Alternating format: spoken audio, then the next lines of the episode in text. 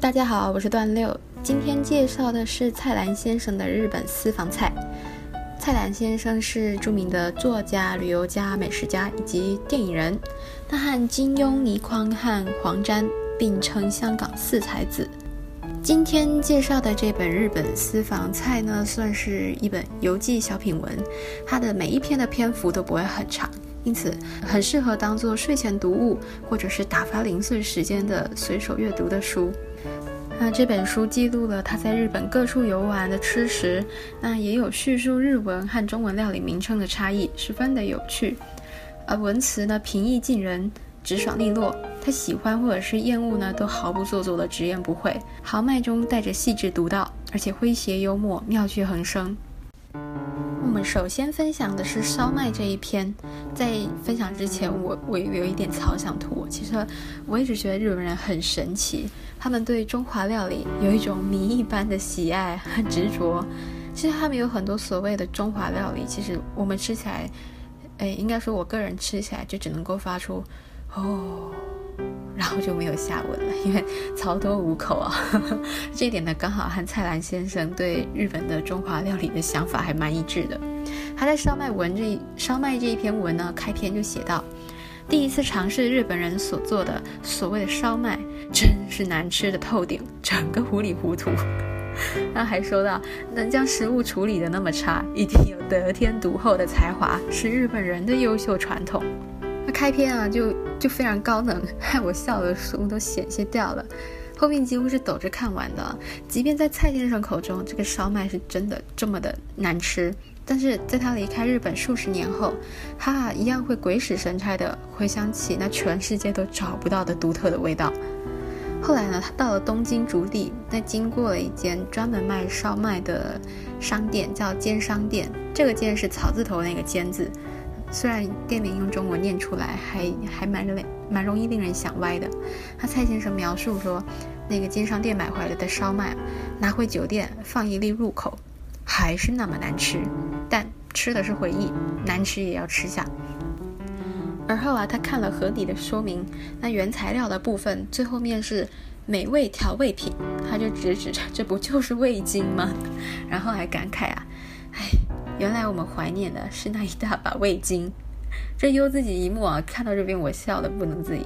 那么文末呢就附上了这间奸商店的地址还有电话，那我也 Google 搜寻过了，这些资料都还是正确的，没有搬家，电话也没有换。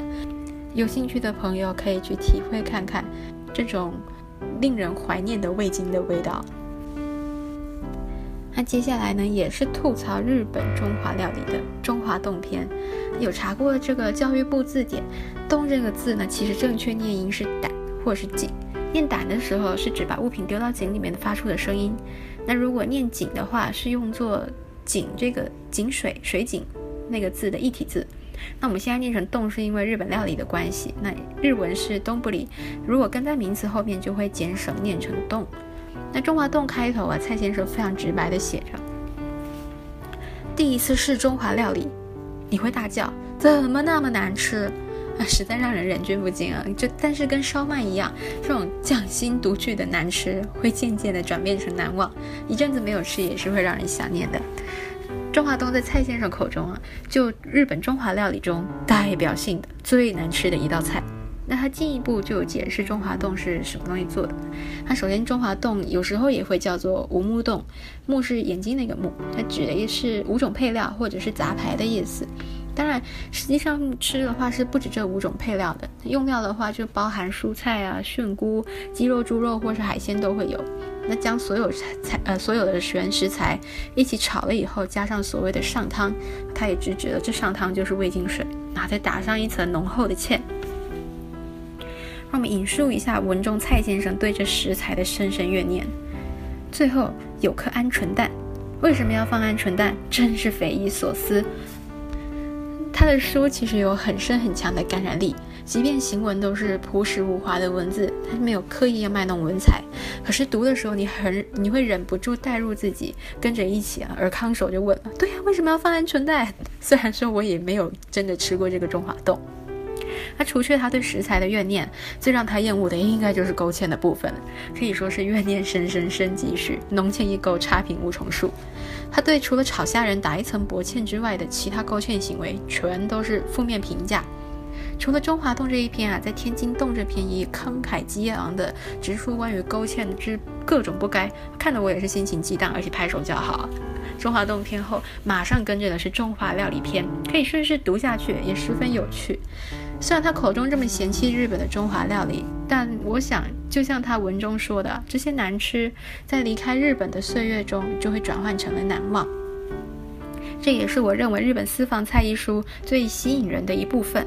情感都蕴含在这种日常的文字中，粗略读一遍是笑，细品之后就是感怀。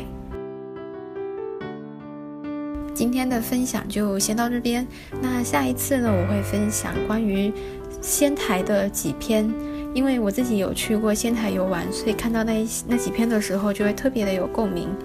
我是段六，谢谢收听。